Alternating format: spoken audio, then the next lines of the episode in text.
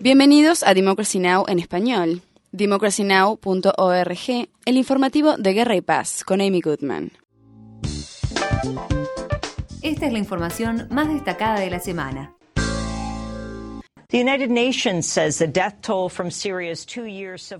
Naciones Unidas señala que la cantidad de víctimas de la guerra civil de Siria, que ya lleva dos años, ha alcanzado las 80.000, lo que representa un aumento en aproximadamente 20.000 personas desde enero. La cifra fue revelada mientras la Asamblea General de la ONU aprobaba una medida condenando al gobierno sirio por los ataques a civiles. La embajadora suplente de Estados Unidos, Rosemary DiCarlo, apoyó la resolución. Mientras tanto,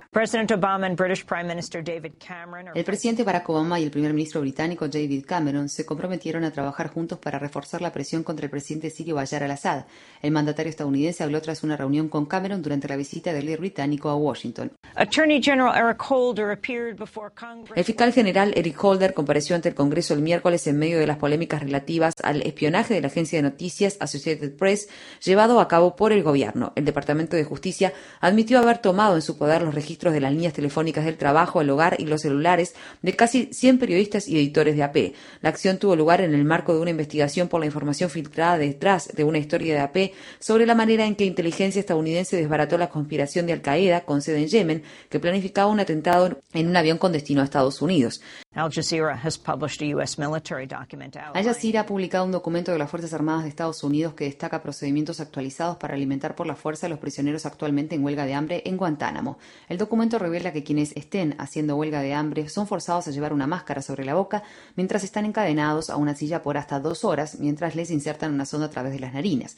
Después, los prisioneros son colocados en una celda seca sin agua corriente y observados por al menos 45 minutos para asegurarse de que no vomiten. Si vomitan, son regresados a la silla. Más de 100 prisioneros están participando en una huelga de hambre que comenzó en febrero.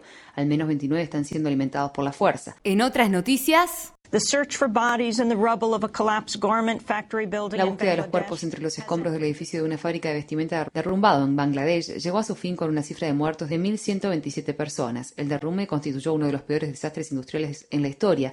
Durante casi tres semanas, el personal de rescate buscó cuidadosamente entre los escombros del edificio de ocho pisos Rana Plaza, ubicado en las afueras de Dhaka. El último cuerpo fue hallado el domingo por la noche. El lunes, aproximadamente unas 100 fábricas de vestimenta de las cercanías de Dhaka cerraron sus puertas en medio de manifestaciones por la muerte de un trabajador de 22 años de edad cuyo cuerpo fue hallado en el interior de una fábrica el viernes. Un oficial de policía sostuvo que Parul Akhtar se había suicidado.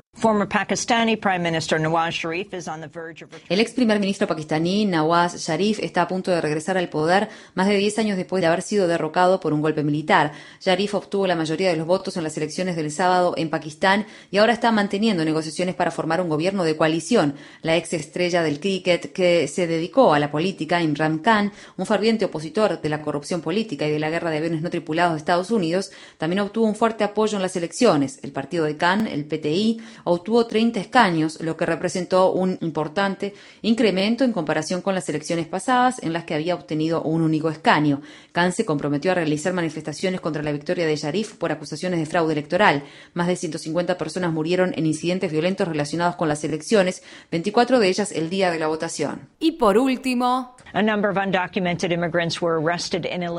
el martes, inmigrantes indocumentados fueron arrestados en Illinois luego de protestar frente a una cárcel de inmigrantes. Los organizadores sostienen que la concentración frente a las instalaciones del centro de detención de Broadview se realizó para exigir el fin inmediato de las deportaciones, que han llegado a un número sin precedentes con el presidente Obama. Los manifestantes se sujetaron con caños, cadenas y candados entre ellos y bloquearon así una calle frente a la cárcel. El ex jefe de extensión a la comunidad hispana del Partido Republicano de Florida anunció que se pasará al Partido Demócrata.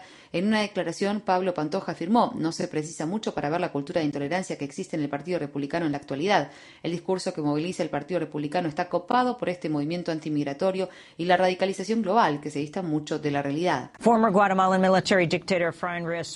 El ex dictador militar de Guatemala, Efraín Ríos Montt, fue conducido a un hospital militar tras desmayarse en el camino a una audiencia. Montt fue encarcelado el pasado viernes para dar comienzo a su sentencia de 80 años por genocidio y crímenes de lesa humanidad por su papel en los asesinatos de más de 1.700 mayas y a principios de la década de 1980. Para mayor información, visita nuestro sitio web www.democracynow.org/es. Infórmate bien.